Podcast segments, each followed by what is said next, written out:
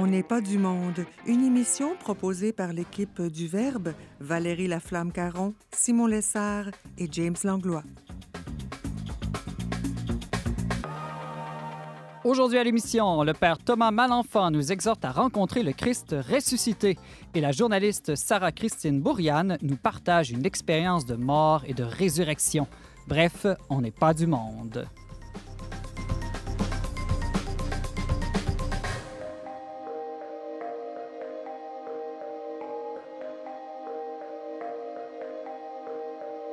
Bonjour à tous, bienvenue à votre magazine culturel catholique. Ici Simon Lessard pour cette édition spéciale dont n'est pas du monde et je suis en compagnie de ma très belle équipe. Bonjour euh, James et Valérie et surtout joyeuse Pâques. Joyeuse Pâques, Simon. Euh, glorieuse équipe en ce temps de résurrection. Oui, tout à fait. et moi, je me permets de dire Alléluia. Alléluia.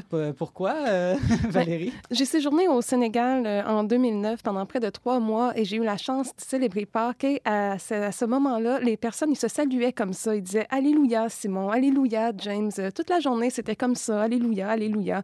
Donc, euh, après ce carême, je me permets de le redire Alléluia. Alléluia, ça, ça, devait faire un pays très joyeux, ça, en temps pascal. Tout à fait.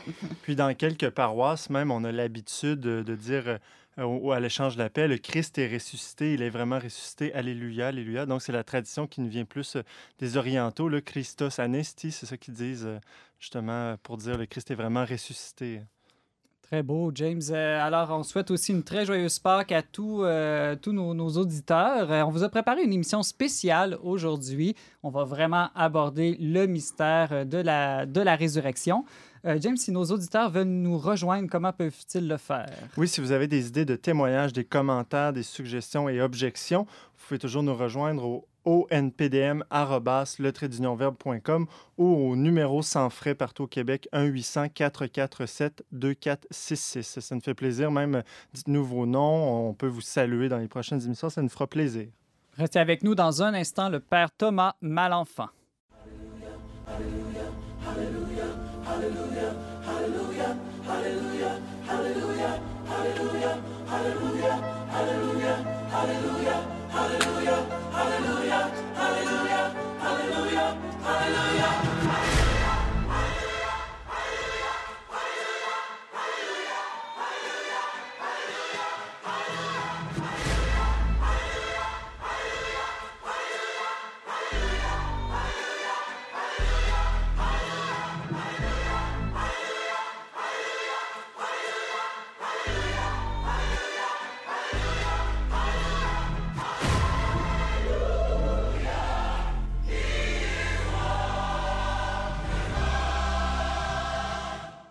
Le père Thomas Malenfant est l'un des plus jeunes prêtres au Québec et il est curé de la mission Bellechasse-Etchemin qui comprend plus de 29 clochers. Alors que nous venons d'ouvrir hier la grande semaine de Pâques, il est avec nous pour nous parler du mystère de la résurrection qui peut illuminer la crise actuelle marquée par la mort. Père Thomas, bonjour. Salut Simon. Ça va bien? Joyeuse Pâques, Alléluia. Christ est ressuscité, Alléluia. Euh, Père Thomas, euh, pour nos auditeurs qui te connaissent un peu moins, je disais en entrée de jeu que tu es euh, un très jeune prêtre. Est-ce que tu peux nous dire en un mot qu'est-ce qui t'a appelé à cette vocation spéciale de la prêtrise? Ben, ça a été l'expérience de faire à l'adolescence, début de vie adulte, l'expérience que j'étais libre. Dans le fond, l'expérience de faire, j'ai été élevé dans une famille où, où j'ai eu la grâce de d'être mis en contact avec la foi, mais euh, comme euh, plusieurs jeunes genres de mon âge, à 15 ans, j'ai tout flushé ça parce que mhm. j'étais plus intelligent que tout le monde, puis j'avais pas besoin de ces patentes-là dont mes parents avaient besoin pour être heureux. Je vois qu'on est de la même espèce. Oui, oui, oui. C'est, on, est, on est brillant à 15 ans. Je sais pas vous autres, mais moi, j'étais vraiment plus intelligent que tout le monde, fait que j'ai flushé ça. Et j'ai fait l'expérience de cette liberté-là, que Dieu me laisse. Puis à travers cette expérience-là, j'ai fait l'expérience aussi ma liberté, si elle ne se vit pas dans l'amour, si elle se vit comme une façon d'être centrée sur moi-même, elle me détruit. Puis c'est dans cette expérience-là de liberté tout croche que j'ai entendu une affaire que j'avais entendu dire des centaines de fois, mais que j'avais jamais vraiment écouté, que Jésus-Christ est sauveur. Et pour la première fois, un sauveur tient ça ça m'intéressait. Je voyais que j'avais besoin d'être sauvé. Alors, c'est dans cette expérience-là d'être sauvé, c'est-à-dire que Jésus-Christ avait ce pouvoir-là de me sortir de cet égoïsme-là, de cet enfermement-là dans lequel moi je m'étais coincé, de voir que lui avait ce pouvoir-là de m'en sortir, alors que moi je l'avais plus. Et c'est ça qui m'a ramené à l'Église, c'est ça qui m'a ramené à la vie, à la, joie, à une vraie vie. Et, un peu après, pas trop longtemps, j'ai fait une JMJ à Cologne, en Allemagne, et là, j'ai entendu, euh, à travers une parole de Dieu, l'appel de l'apôtre Matthieu hein, Lévy, qui était à sa table à faire sa business, à compter, à, tricoter ses arnaques pour tout le monde, puis que Jésus appelle, puis qu'il se lève, puis qu'il suit. Moi, c'est cette parole-là qui m'est allée droit au cœur. Et ça, ça a été le début de l'appel, parce que l'appel, ça a commencé comme ça, mais ça, ça s'est continué dans le discernement avec l'Église, avec euh, la formation, puis ça continue. Cet appel-là continue. Il se discerne plus de la même façon, mais ça continue. Il va falloir qu'on te réinvite à l'émission pour avoir la suite de l'histoire de ton appel vocationnel. Euh, j'aimerais qu'on parle un peu de, Pâques, hein, qui est la fête la plus importante pour les chrétiens, mais en même temps, quand on écrit Pâques dans Google Images, la seule chose qu'on voit, c'est des lapins et du chocolat. J'imagine que c'est pas ça le vrai sens de Pâques. Écoute, euh, non. En toute simplicité, la réponse, c'est non. Je, je sais que, je sais que je te déçois. En fait, pour ce qui est de Google, ce qu'il faut comprendre, c'est que c'est une compagnie de publicité et qu'un euh, homme crucifié et sanguignolant, il n'y a pas beaucoup de lobby, il n'y a pas beaucoup de milliards de dollars qui sont mis en publicité dans ce domaine-là. C'est juste pour ça que tu ne trouves pas ces images-là sur Google, Simon. Je te rajoute, je te, je te, je te rassure, c'est plus un effet du lobby de Cadbury qu'un mm-hmm. effet de la réalité là, en tant que tel. Ben non, c'est pas c'est pas les chocolats, c'est pas tout ça, c'est du folklore, c'est c'est de la c'est des des vieux vêtements qui ont perdu le sens parce qu'il n'y a plus personne qui les habite. Alors la vraie fête, la vraie Pâque, c'est un événement c'est la fête d'un événement historique. C'est-à-dire que si, si Jésus-Christ n'est pas vraiment ressuscité, si cette, cette vie-là qui, qui, est racontée dans les évangiles avec la mort au bout et une autre vie qui commence après, si ça, c'est pas vraiment arrivé, ben c'est de la foutaise. C'est pas juste ça, tout le reste. Donc, c'est pas simplement un, mythe euh, comme les mythes grecs qui euh, auraient un beau sens pour éclairer notre vie. C'est un vrai euh, un fait historique, là, si je comprends bien. Si ça n'a pas de grippe dans la réalité, c'est une menterie immonde. C'est une menterie immonde. C'est une menterie pour laquelle des gens sont morts. Des gens ont donné leur vie puis ont perdu leur vie. C'est pas face à cet événement-là il n'y a pas de, solution mitoyenne. Hein? Dans le fond, c'est qu'aujourd'hui, on, se dit, ah ben, tu sais, c'est pas vrai, mais si ça te fait du bien de croire ça, tu sais, ben moi, je suis désolé, c'est pas vrai que ça me fait du bien de croire aux choses qui sont pas vraies. Moi, j'ai aucun exemple dans ma vie de menterie que j'ai cru puis qui m'ont donné la vie. C'est pour ça que l'enjeu de Pâques, c'est vraiment de se ramener à un événement un événement qui est quoi? Qui nous échappe, évidemment. C'est sûr que c'est pas, euh, ça ne s'est pas fait devant une caméra. On ne sait pas comment ça s'est fait. On ne sait pas qu'est-ce qu'elle était, cette vie-là. Cette vie-là que Jésus-Christ. On, a des, on a des indices, on a des cues, mais on n'a pas de, de, de, de compréhension de ce que c'était cette vie-là. Mais elle était là, cette vie-là, certainement. Puis c'est la Pâque, c'est ce rappel à chaque année, comme le dimanche et ce rappel à chaque semaine, que ça, c'est l'événement central. Ça, c'est le, morceau de l'histoire humaine autour duquel tout tourne. En même temps, Père Thomas Malenfant, euh, cet événement historique-là, il est arrivé en Galilée en l'an 33. Aujourd'hui, on est en 2020. Comment est-ce que cet événement-là peut changer ma vie à moi aujourd'hui? Ben, c'est-à-dire, c'est, il y a deux aspects à ça. Je pense, il y en a plusieurs, là, mais un aspect que, je vois, c'est-à-dire, si, si vraiment on, on fait cette expérience-là, de Pâques, c'est-à-dire si dans parce que Jésus-Christ n'était pas seulement homme, mais il était complètement homme, mais il était complètement Dieu. Ce que lui a vécu a un rapport au temps qui est différent de ce que toi puis moi on vit. Je veux dire, moi, toi, toi Simon, par exemple, je vais parler de toi là, parce que je parle, tout le temps de moi. je parle de toi Simon. toi Simon, tu es, un exemple, par exemple. Les choses, les événements qui sont arrivés dans ta vie peuvent avoir un impact dans la vie des autres, bien sûr, mais comme un exemple. Puis c'est limité. Je veux pas te, te diminuer là, Simon, mais c'est limité mais, mais, mais c'est parce que tu es seulement homme. Jésus, et, si ce qu'il dit est vrai de lui-même, c'est vrai, il n'était pas seulement homme, il était Dieu. Et à cause de ça, ce qu'il a vécu a un impact direct au fond de chacun de notre être, au fond de notre réalité à nous. C'est-à-dire que derrière toutes nos patentes, quand on est seul, quand tu es tout seul dans ta vie, qu'il n'y a, rien pour te distraire d'espèce de... Cet espace-là où toi, tu es tout seul, Dieu est là. Et ce Dieu-là est aussi, hein, Jésus-Christ est ce Dieu-là aussi. Et ce que lui a vécu peut te rejoindre par là aussi. Concrètement, ce que ça veut dire, c'est que pour se rendre à dimanche, il faut passer par samedi. Puis pour se rendre à samedi, je vais vous donner un truc, là, il faut passer par vendredi. Puis ça, c'est le, ça, c'est le passage qu'on est appelé à faire, nous, dans nos vies, pour y goûter, pour, pour que cette Pâque-là, elle se rende à nous autres pour se rendre à ce dimanche-là, en dedans de nous autres, il faut accepter de passer par le samedi. Puis pour se rendre à samedi, il faut accepter de passer par le vendredi. C'est-à-dire que s'il y a pas si on ne fait pas l'expérience de Pâques assez souvent dans nos vies, c'est à cause de tous ces vendredis saints qu'on fuit. C'est à cause de toutes ces croix qu'on évite. Toutes ces expériences de mort, dans le fond, qu'on ne veut pas affronter ou qu'on ne veut pas regarder en face.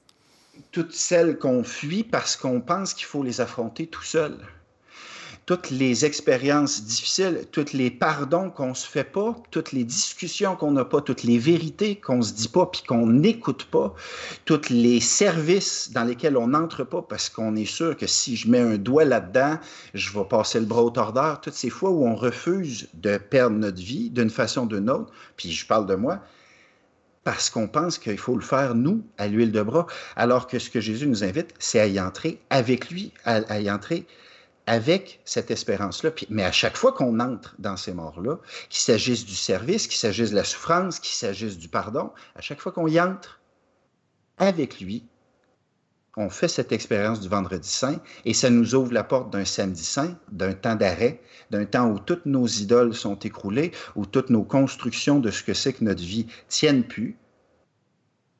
Et c'est au bout de ce samedi saint-là qu'on peut goûter et chaque chrétien est appelé à faire cette rencontre-là, puis pas rien qu'une fois. Père Thomas Malenfant, tu nous parles du mystère euh, de Pâques. Euh, je me demandais, euh, Pâques, d'une manière, c'est sortir des tombeaux, mais en ce moment, on se sent un peu comme prisonnier, là, je dirais, dans nos maisons. quel sens spécial Pâques peut-il avoir, disons, cette année, là, dans notre contexte? L'enjeu, en tout cas, je parle pour moi, l'enjeu, c'est de. C'est ça rejoint un peu ce que je, ce venais de dire. C'est d'entrer pour vrai dans, dans cette réalité-là? Parce que la vraie Pâque à laquelle on est appelé, la vraie résurrection, la vraie sortie de tombeau à laquelle on est appelé dans nos confinements, elle n'est pas de passer à côté du confinement. Elle n'est pas d'éviter cette mort-là, cette souffrance-là, elle est de passer à travers avec lui. Puis ça, une des façons championnes pour passer à côté, c'est la seule industrie qui va bien en bourse présentement, à part les vidéoconférences, c'est l'industrie du divertissement. C'est-à-dire, une des façons d'éviter le confinement, c'est pas juste de sortir de sa maison puis d'être illégal, c'est aussi de se geler le cerveau avec Netflix à 10 heures par jour, c'est aussi de, de refuser de le vivre, ce temps-là avec les moyens de communication diminués qu'on a, c'est refuser d'entrer dans cette mort-là, ben c'est ça qui fait qu'on ne peut pas rencontrer la Pâque au bout. Alors, c'est vraiment une invitation à rentrer là-dedans. Père Thomas, euh, avant qu'on se laisse, il nous reste environ une minute, euh, est-ce que tu auras un conseil à donner aux gens pour vivre le temps pascal pleinement? Souvent, en carême, on sait quoi faire, donc on va jeûner, prier, faire l'aumône. Mais là, euh, le, temps pascal, c'est encore plus long que le carême, donc c'est 50 jours. Qu'est-ce qu'on peut faire pour y donner une couleur spéciale? Ah, ça, c'est vraiment. Je suis comme vraiment pas une bonne personne pour demander ça. J'ai toujours eu un temps pascal pourri. OK? Je suis pas, je suis, pas bon là-dedans. Je suis pas bon là-dedans. autant le carême, là semble que c'est ça. J'ai l'impression que je sais quoi faire. La, Pâque, c'est toujours le bordel. En tout cas, ce qui est certain, c'est que c'est un temps d'intimité. Un temps d'intimité avec le Seigneur. Parce qu'elle est là, la vraie joie. Hein? On est arrêté, là. Alors, cette intimité-là, on la trouve où? On la trouve dans la parole de Dieu. On la trouve dans les liens qu'il y a entre nous dans la communion, euh, prendre le temps de se réconcilier. Ça, c'est des moments. Ça, c'est des moments pour vivre la résurrection. Alors, la réconciliation, de, de, de prendre le temps de, avec, du temps avec la parole de Dieu, du temps pour se rassembler avec les communautés chrétiennes aussi. On est en train de découvrir ça, que la communauté chrétienne, c'est pas une bâtisse. Sont fermés, les bâtisses. C'est des gens. Ces gens-là sont où? Puis comment comment on reste en contact? Euh, c'est les conseils du gars qui fait sa Pâque le plus pire possible depuis des années. Qui... fait que vous prenez ça puis vous faites ce que vous voulez avec. Père Thomas Malenfant, tu nous parlais du mystère du Christ ressuscité. Merci beaucoup et joyeuse Pâques. Joyeuse Pâques à toute l'équipe.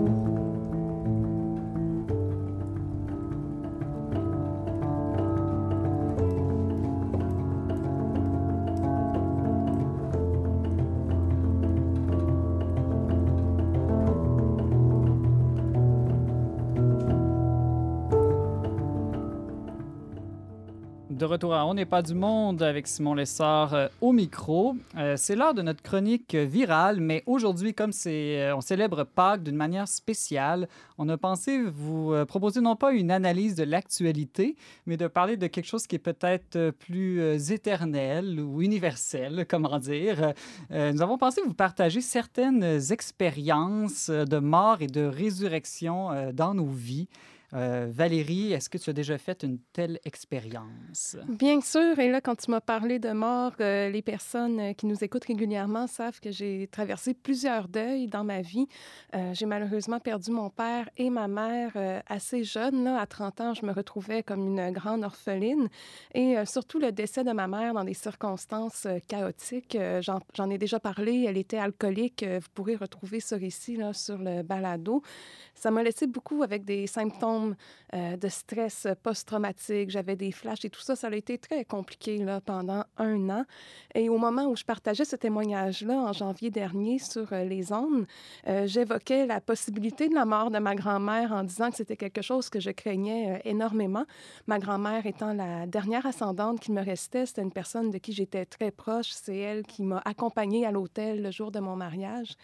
Et euh, la, semaine où le, mon témoignage a été diffusé, ma, mhm. grand-mère a fait un AVC et hmm. elle s'est retrouvée du jour au lendemain à l'hôpital. Et euh, neuf jours plus tard, elle en est décédée. Euh, j'ai eu le privilège de l'accompagner au jour le jour avec mon frère, ma sœur. Et au début, ça a été vraiment la fin du monde pour moi. vraiment, là, je ne pouvais pas le croire que ça arrivait. Et puis finalement, c'est arrivé.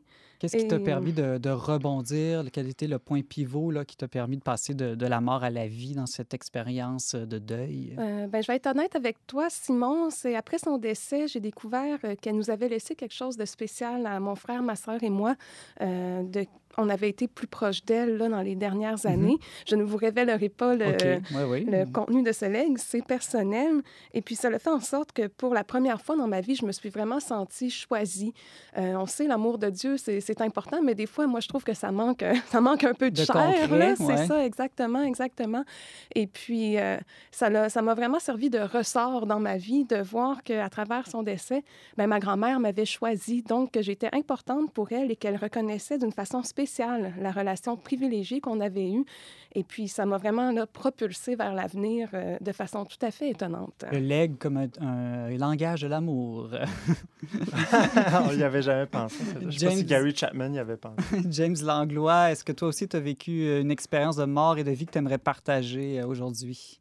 Euh, plusieurs, de différentes manières. On peut dire des petites expériences et des, et des grandes. Puis c'est d'ailleurs en raison de ces expériences euh, aujourd'hui qui, qui, font que je suis chrétien, euh, parce que, euh, bon, pour ceux qui connaissent un peu mon, mon histoire, j'en ai déjà, déjà parlé à l'émission, tout ça, mais avec une enfance quand même difficile, la perte de mon père en, jeune âge. Je me suis révolté très jeune, j'ai vécu des grandes crises existentielles. Puis c'est vraiment par l'amitié, l'amitié d'un mentor, d'un adulte qui que j'ai rencontré au, cours de mon secondaire, que j'ai goûté à ben, justement à la confiance. j'ai goûté aussi, je dirais, à ce, à ce pardon. Euh, à, cette, à, cette, amitié en vérité qui fait que j'ai euh, j'étais capable de sortir de, cette, de cet état euh, noir, de cet état obscur qui, qui, se regarde lui-même, qui se, ouais, qui se, qui, qui, qui a pas d'espérance finalement, alors que dans, dans une amitié véritable, qui est une amitié, je pense, qui, qui vient de Dieu, qui, qui, qui a été donnée par Dieu, bien, on, on goûte à quelque chose de nouveau. Bon, ça, c'est quand même un événement assez central, mais avant ça, quand j'avais 4 mhm. ans, euh, je, me suis noyé. J'ai failli. Non, je ne me suis pas noyé, j'ai failli me noyer. Tu es ressuscité et tu as voilà, nous aujourd'hui en studio. Mais euh, ben, je trouve ça cocasse d'aborder cet élément-là parce que, oui, on, là, on parle de Pâques, on parle de mort, résurrection d'un point de vue beaucoup plus intérieur, spirituel, mais c'est une expérience. Euh, c'est une expérience très concrète parce que dans la Bible, souvent, quand on parle de l'eau, un hein, Jésus qui marche sur les eaux, on fait cette analyse que l'eau, pour les Juifs, c'était vu comme c'était le symbole de mort. Hein. Puis moi, à 4 ans, ça m'est arrivé de tomber dans un immense trou d'eau. Euh, puis de, de, penser, de, croire que je suis en train de mourir, finalement, d'être rescapé par une main qui est rentrée dans l'eau et qui est venue me hmm. chercher. Expérience baptismale. Euh, ouais. Puis encore aujourd'hui, euh, de manière assez générale, euh, dans mes relations avec, avec d'autres personnes, notamment ma femme, mais je peux tomber des fois dans des crises intérieures où je me rends compte que j'ai blessé l'autre ou que je suis blessé par l'autre. Puis, des fois, je peux tomber dans un état de, noirceur intérieure tel que je ne je, je comprends pas comment je pourrais me sortir de là, autrement que par, par le pardon. puis c'est une expérience que je fais souvent dans, comme, euh, comme époux euh, dans ma vie de mariage que sans ce pardon-là, des fois, je serais dans un état intérieur euh, pas possible, un état de mort complètement. Puis c'est un pardon qui, pour moi, est une grâce de Dieu encore là. Merci, James. Euh, pour ma part, j'ai le goût de vous partager une petite expérience que j'ai vécue. Je pense que le plus beau et le plus triste ou difficile jour de ma vie a été le même jour. C'était en fait un 24 décembre où euh, j'étais dans une période où je vivais un épuisement professionnel, communément appelé un burn-out. Donc, ça a été une longue, longue descente où j'ai graduellement perdu tous mes moyens. Euh, je dirais physiques, psychologiques, etc. Et là, j'avais atteint, disons, un un sommet de bassesse, je ne sais pas comment on peut dire ça. un, bas fond. Un bas fond euh, d'anxiété, d'angoisse, de, de sentiments de, de mal-être où j'ai même pas été capable d'aller à la messe de Noël, donc à la messe de minuit, et je me suis retrouvé simplement euh, dans une chapelle, seul à crier vers, euh, vers le Seigneur. Et puis, dans la même journée de Noël, quelques heures plus tard, un de mes frères avec qui je vivais fait des recherches, a appelé mon pharmacien et a découvert en fait qu'une grosse partie de ce que je vivais était due à une mauvaise médication que j'avais. Et donc, juste d'apprendre cette bonne nouvelle, je l'ai vraiment reçue comme une bonne nouvelle. Déjà, je dirais que 80% de ma noirceur a disparu, de, de connaître la cause et de savoir qu'il y avait de l'espoir. Et puis, à partir de ce moment-là, ça a été une, euh, une longue, mais quand même constante remontée. Et puis, donc, euh, j'ai vu surtout sur le long terme comment euh, cette expérience de mort, de souffrance m'avait transformé, je pense, pour le mieux, même si je reste encore euh, très imparfait. C'est intéressant parce que tu mentionnes euh, bonne nouvelle, puis tu sais, on dit que une bonne nouvelle, c'est quelque chose qui change une vie. Hein. On peut pas juste dire, par exemple, en l'occurrence, la bonne nouvelle du Christ ressuscité. Si on est là puis on reçoit ça comme une information, puis ça change pas notre vie, mais ben, c'est qu'il y a quelque chose qui marche pas. Puis dans ton cas, ben, ce que tu as compris, ça a changé ta vie, comme quelqu'un qui vient t'annoncer pendant la Seconde Guerre mondiale, euh, ou peut-être que nous, on va entendre bientôt, la pandémie est terminée. C'est Ah, le conflit, ça change la vie. Bien, ça donne un sens aussi. Puis je pense que dans l'expérience de la souffrance, en tout cas pour moi, la souffrance la plus grande, c'est toujours quand je vois pas de sens à ce que je vis, euh, quand c'est sans dessus dessous, quand je vois pas où ça s'en va. Euh, dans ce cas-là, moi, je perds tous mes moyens. Puis je pense que la bonne nouvelle, puis je pense que quand on accueille Dieu qui chemine avec nous, peu importe ce qu'on est en train de vivre, même si c'est fort absurde, moi, je pense pas que justement il peut nécessairement changer la situation, mais il peut changer la façon de laquelle on, la vit. Il nous aide à chercher un sens. Et déjà là, quand on cherche le sens, on est déjà vivant. Hmm, c'est beau. Euh, merci Valérie. Restez euh, avec nous, chers auditeurs. Nous allons en musique et tout de suite après, on aura un autre témoignage, celui de notre journaliste Sarah Christine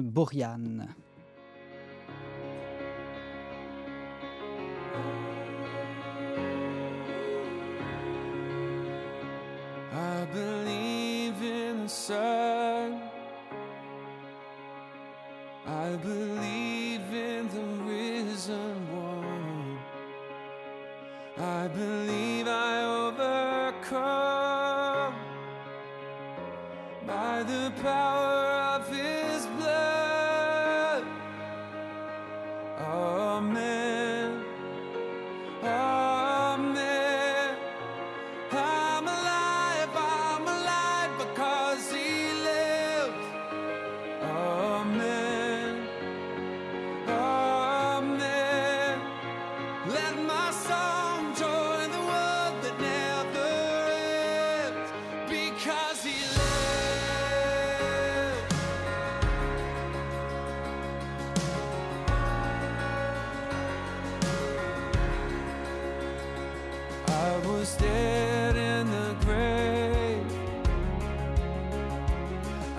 was covered in sin and shame.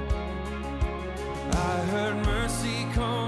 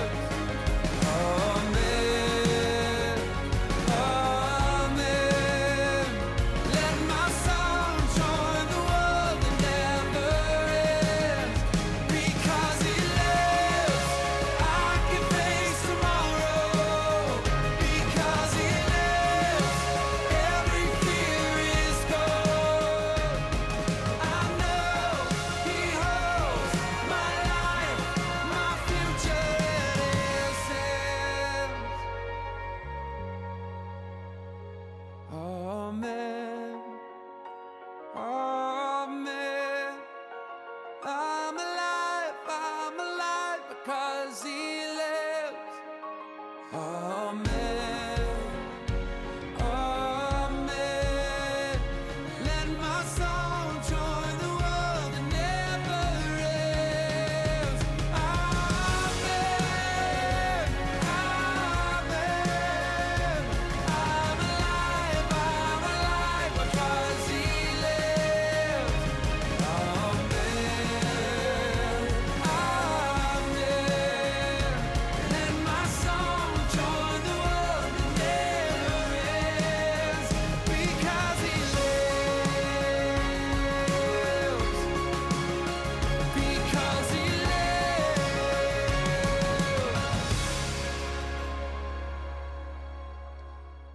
Toujours avec Simon Lessard au micro d'On n'est pas du monde. C'était Because He Live du Canadien Matt Maher.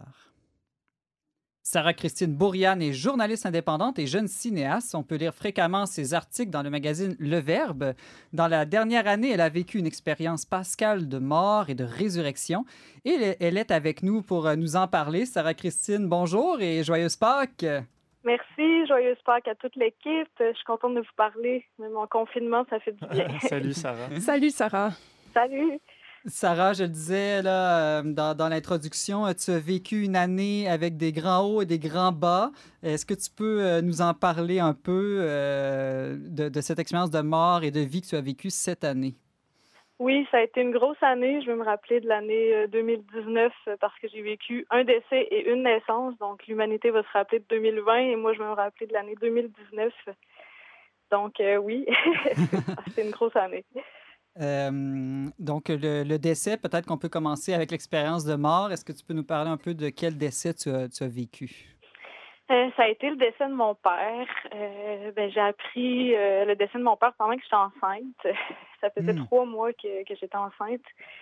Puis c'était quand même imprévisible. Ben, tu je veux dire, la mort, c'est en soi, c'est dur à prévoir. On sait qu'on va mourir, mais on ne sait pas vraiment quand. Et puis, mon père, bon, a été diagnostiqué d'un cancer. il s'est fait opérer. C'est un cancer stade 2. Bon, ça allait quand même bien. Euh, puis on lui a prescrit une chimiothérapie euh, préventive. Et là, euh, c'est là que ça s'est mis à se gâter parce que le remède est devenu pour lui, ben, c'est un poison parce qu'il faisait partie du 1% des personnes qui n'avaient pas l'enzyme pour éliminer la chimiothérapie. Donc, en l'espace d'une semaine, son état était complètement dégénératif et il en est décédé. Peux-tu nous raconter, Sarah Christine, comment tu as appris le décès de ton père? Oui, donc euh, ben c'était euh, en fait c'était j'étais à la messe pendant que ça s'est euh, passé. à la messe des jeunes et puis c'était un soir où on lisait l'évangile de la résurrection de Lazare. Puis c'était durant la période ben peu avant c'était peut-être deux semaines avant Pâques. Puis à ce moment-là, ben j'avais encore de l'espoir pour mon père, les médecins avaient de l'espoir. Donc j'ai j'ai lu cet évangile là comme un signe de Dieu me disant ben ton père va être guéri. Fait qu'après la messe, j'étais je, je, voyais ça comme euh, c'est un signe de Dieu euh, qui me donnait une espérance. Puis finalement, en sortant de l'église, euh, le téléphone sonne. c'est ma mère, elle me dit de venir à l'hôpital. Je demande à plein de gens de prier. Je pensais que mon père était comme aux soins intensifs. Puis quand j'arrive sur place, ben c'est là que je constate qu'on m'annonce le décès. Puis ma première réaction, c'est de dire, ben, mon père ne verra, pas mon enfant. Donc, hmm c'était vraiment douloureux et tragique de savoir que ça arrivait à ce moment-là. Mais en même temps, euh, je pensais que ma vie allait complètement s'effondrer. Euh, je viens d'une, on est une petite famille chez moi. On est comme, euh, je suis enfant unique. La famille de mon père vient en Algérie. Donc, j'étais convaincue que quand j'allais apprendre la mort de mon père dans ma vie, ça allait être la catastrophe. puis enceinte en plus, mais finalement, ça s'est pas passé comme ça. Justement, Sarah, dans quel état d'esprit tu as pu poursuivre ta grossesse euh, en vivant ce deuil-là? Ben, j'ai senti vraiment la, présence de Dieu déjà, euh, qui m'a donné beaucoup de signes que mon père euh, était en paix, était heureux. C'était beaucoup ça ma souffrance. je me disais, est-ce que mon père est heureux? parce que mon père, il était de, il vient d'Algérie, d'une culture musulmane. Euh, bon, il, a cherché Dieu toute sa vie. C'est un homme généreux qui se donnait. Fait que je pense qu'il est bien parti. Puis dans la foi, je suis convaincue qu'on a une heure euh, chacun. Puis je pense que c'était vraiment l'heure de Dieu. Euh, il est mort la même date que sa mère est partie aussi un 7 avril. Donc, puis le fait que je portais la vie en moi, mais ça m'a quand même tourné vers, vers l'espérance. Mon père avait comme beaucoup de, de résilience. Puis c'est un peu ce qui m'a m'a été transmis. C'est comme si, parce qu'il est parti, ben là, je réalise encore plus ce qu'il m'a légué à sa fille, puis ce que je veux léguer à mon fils. Puis euh, c'est ça, de porter la vie, c'est comme si j'étais pas juste dans une atmosphère de mort, mais je pouvais continuer. Euh, c'est ça, ce qui m'a transmis. Euh, qui, lui, c'est ça, il est né pendant la guerre d'Algérie, donc c'était quelqu'un qui était fort, il me donnait beaucoup de son conseil, il y avait beaucoup de gens, donc on dirait que j'ai cette force-là maintenant depuis qu'il est plus là, c'est très mystérieux, mais puis je vois que, que Dieu ben, nous soutient. Euh, je vous entendais tout à l'heure dire que, bon, Dieu n'enlève pas nécessairement les épreuves. Puis on a un Dieu quand même qui, euh, qui a fait du euh, qui a passé par la croix pour opérer le salut du, genre humain. Donc oui, il y a la croix, puis on la veut pas nécessairement, mais quand elle arrive, ben, je pense que Dieu il l'a vécu, puis il nous donne vraiment toutes les grâces pour passer à travers. Puis moi, ça a été vraiment un chemin ben, de résurrection. Euh, c'est mystérieux à dire, mais c'est comme ça que je l'ai vécu. James Anglois. Euh, oui, Sarah, tu parlais plutôt de signes que, comme quoi ton, Dieu t'avait donné pour te montrer que ton père, finalement, était toujours euh, en vie, là, dans la vie éternelle. Est-ce que tu as un exemple de ces, sans rentrer dans, dans trop de détails personnels peut-être, mais as-tu un exemple très frappant là, pour les auditeurs? Oui, ben déjà, pendant que mon père était vivant, euh, au moment où il y a eu une petite opération pour euh, se faire mettre euh, se faire intuber pour qu'il y ait de la nourriture, ben, le médecin qui l'opérait, il y a une croix qui portait au cou qui est comme sortie de son blouson, puis il l'a tout de suite ramené dans son blouson. Mais finalement, mon père l'a vu, puis tout de suite, il m'a écrit, il pouvait plus parler parce qu'il avait la gorge complètement brûlée. puis, il m'écrivait, puis il m'a dit, ben, j'ai vu, j'ai vu la croix, puis il voyait ça comme un, un signe que Dieu était présent. Donc ça, ça a été déjà un grand signe. Puis aussi, après la mort, là, j'ai il y a eu une musique au salon funéraire, une musique qui jouait dans le film Les hommes et des dieux sur Tibérine. Puis la dernière place où je suis allée avec mon père, c'est à Tibérine. Puis. Euh, C'était pas planifié, là. là joué juste au moment où on attendait euh, de rencontrer une personne pour les, arrangements funéraires. Puis. Euh, en tout cas, donc, euh, pour moi, ça a été comme. c'est des petits signes, c'est ça, qui, que, que c'est moi qui, qui leur donne le sens, mais quand même, je trouvais que. C'était une coïncidence qui, pour moi, était parlante. Ouais, des signes. Comme rapprocher de mon père des signes, Sarah-Christine Bourriane, qui, euh, qui donne espérance. Euh, Sarah, tu nous parles d'une expérience de mort et de, vie que tu as vécue euh, cette année. J'aimerais qu'on avance vers l'expérience de vie. donc, tu nous partageais, là, évidemment, que tu portais un enfant en même temps que tu as vécu ce deuil-là. Cet enfant est venu au monde. J'imagine que ça a changé ta vie. Donc, est-ce que toi, c'est quelque chose que tu espérais depuis des années, d'être mère, d'enfin, de, de donner la vie? Justement pas. C'est là une autre résurrection qui s'est opérée dans ma vie. Euh, déjà de donner la vie parce que moi, ben, j'avais un problème de santé, euh, l'endométriose, je prenais la pilule. Puis euh, je me suis mariée, mais on dirait que je, je trouvais ça beau le mariage, mais être mère, c'était pas un appel que j'avais. Puis j'avais un grand combat par rapport au fait d'être mère, je trouvais pas ça beau. Euh, je suis désolée de dire ça ici, mais c'était comme ça. La vérité est toujours ben, Il fallait que j'arrête la pilule. J'avais 35 ans, puis je me disais, bon, si je veux vraiment avoir des enfants, ben c'est le moment.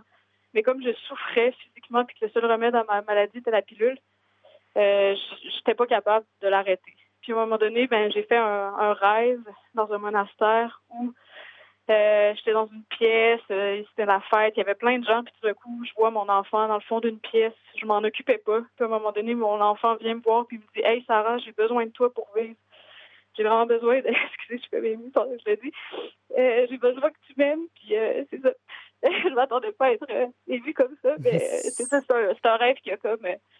qui m'a vraiment bouleversée. Puis après ça, j'ai comme eu la force de m'abandonner de faire confiance à Dieu qui m'appelait à donner la vie pour la fécondité de mon mariage. Puis, puis finalement, ben, c'est ça. Il y a eu un chemin de conversion qui s'est fait. Oui, j'ai souffert physiquement, mais finalement, je suis tombée enceinte. Donc, euh, c'est une histoire euh, qui, euh, qui finit bien. On voit la manière dont tu en parles ou que juste euh, de, ce rêve-là, que c'est pas simplement un rêve ordinaire, ça devait être vraiment comme, comme on appelle dans la Bible un songe pour que même lorsque tu en reparles aujourd'hui, ça continue à, te bouleverser. Là.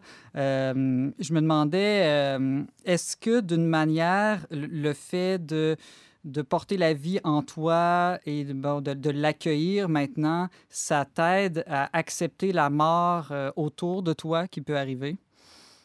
Oui, tout à fait. Euh, je pense que ben, déjà s'occuper d'un enfant, euh, c'est très concret. c'est des gestes dans le quotidien, des gestes de tendresse, d'amour qui, qui, changent le cœur. Puis c'est comme si oui, bon, la mort, ça fait partie de la vie, mais après ça, il y a la vie qui se poursuit. Puis c'est ce qui me tient. En tout cas, je pense que ça m'aide euh, vraiment à, vivre ce deuil-là. Ça, fait à peu près quelques jours que, qu'on a célébré l'anniversaire de décès de mon père, donc c'est, encore frais. Mais d'avoir un enfant, ben, on dirait que ça ouvre notre famille qui est toute petite vers quelque chose qui, qui est beau, euh, qui est grand. Puis même en temps de crise comme ça, ben, je pense que c'est quelque chose de très incarné euh, qui nous ramène au jour le jour dans, dans, dans des gestes c'est ça, tourner vers l'autre. Euh, qui, ça a été une mort à moi-même aussi de, de, faire tout ce chemin-là pour accueillir la vie. Donc, euh, je le vis aussi dans ma vie personnelle intérieure. C'est ça, de, de tous les jours, euh, de sacrifice de moi-même. Sarah-Christine Bourriane, il nous reste une minute. Je me demandais en terminant, comment est-ce que tu es arrivé à te réconcilier avec l'idée que ton père ne pourrait jamais connaître ton fils et vice-versa, ton fils ne connaîtra pas non plus son grand-père? Oui, ben ben dans le fond, ça m'est arrivé moi aussi. Ma mère euh, a vécu euh, le deuil de son père pendant qu'elle m'a eu. En tout cas, un petit peu, euh, j'avais un an quand mon, son, mon grand-père est décédé. Donc, j'ai jamais connu mon grand-père, mais j'ai toujours senti qu'il veillait sur moi du ciel. Puis je pense que c'est comme ça aussi pour mon fils. Je sais que ben mon père probablement que là-haut il est heureux puis qu'il est plus présent peut-être d'une autre façon, mais en Dieu.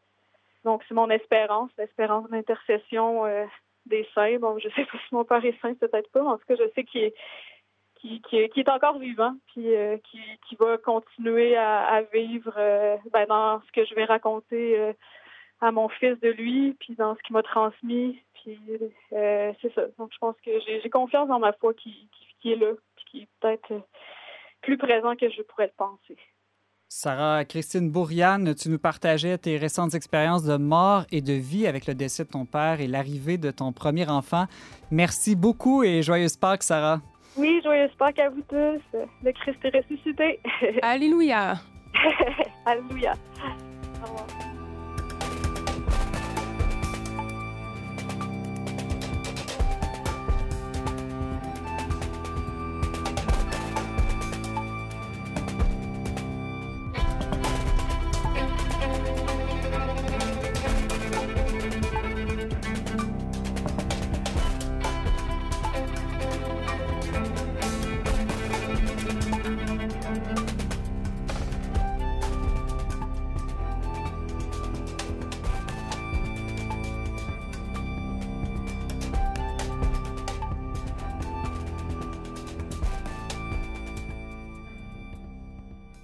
Avant de terminer cette émission, quelques suggestions euh, de nos collaborateurs pour mieux vivre le temps pascal. Valérie? Je ne sais pas si ça va nous aider à mieux, vivre le temps pascal, mais euh, dans les dernières années, j'ai découvert le flamenco, euh, qui est une forme d'art qui concilie, je crois, les réalités de la vie et de la mort. C'est à la fois tragique et plein d'espérance. Donc, si vous voulez découvrir le flamenco, il y a la plateforme de streaming allflamenco.net qui vous propose une période d'essai gratuite de deux semaines et vous pourrez vous initier à cette heure. Très intéressant. Merci. Euh, Valérie James, toi, une petite suggestion? Bien, en attendant le prochain film de Mel Gibson euh, sur la résurrection, et qui va être la mhm, suite de la Passion du Christ. Oui, j'ai très hâte, moi aussi. Euh, il y a le, film Risen sur la plateforme qui a été mis récemment sur la plateforme Netflix. Donc, le film Risen de Joseph Fiennes qui retrace un peu l'histoire parce que du centurion qui s'est converti à la croix Hein, je ne sais pas si vous le savez, mais il y a un centurion, oui, effectivement, un centurion qui a reconnu euh, l'homme sur la croix comme étant le Messie. Puis euh, voilà, ce film-là euh, extrapole un peu sur la vie de ce centurion. Puis le film en français, c'est La résurrection du Christ, tout simplement. Donc ça peut être un beau film à écouter. Hmm, de mon côté, euh, je vous encourage à profiter de ce temps pascal euh, pour vous plonger dans la louange. Après tout, euh, Pâques est un temps de joie et je ne sais pas pour vous, mais moi, quand je chante, il me semble que naturellement, la, joie jaillit en moi. Voilà, merci beaucoup d'avoir été avec nous aujourd'hui. Vous pouvez en tout temps écouter et partager cette émission en balado-diffusion. Pour tous les détails, visitez le radio. Je remercie mes deux étonnants co-animateurs, James Langlois et Valérie Laflamme-Caron. Merci aussi à Mario Blouin pour les choix musicaux et à Thierry Boutin à la régie. On se retrouve demain, même heure, même antenne pour une autre édition dont n'est pas du monde. Joyeuse Pâques!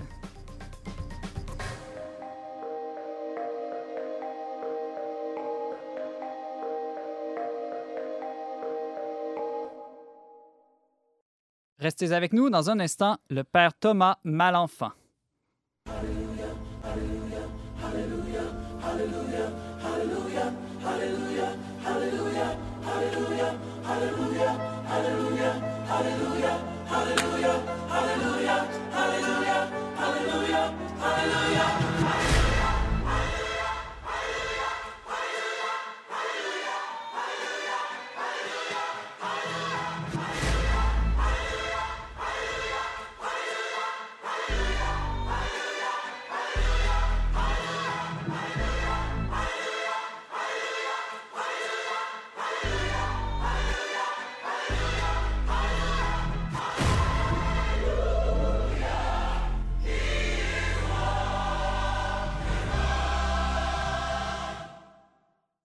Père Thomas Malenfant est l'un des plus jeunes prêtres au Québec et il est curé de la mission Bellechasse-Etchemin qui comprend plus de 29 clochers.